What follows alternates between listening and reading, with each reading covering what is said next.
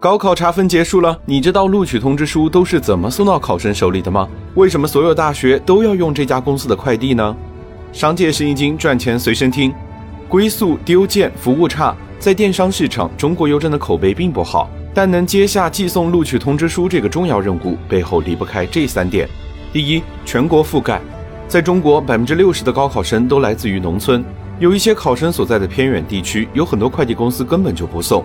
但资本到不了的地方，国家要替你走；四通一达不覆盖的地方，邮政去送；顺丰赚不到钱的地方，邮政去送。只要在中国境内，不管多偏远，中国邮政都能把录取通知书保证送到考生手里。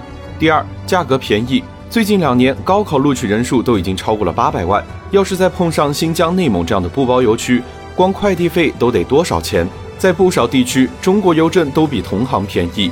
不是因为慢，而是因为过去十几年中国邮政亏损上百亿，建起了村村有网点的服务站，邮政银行和保险证的利润也要拿来补贴快递业务，这才把快递价格降了下来。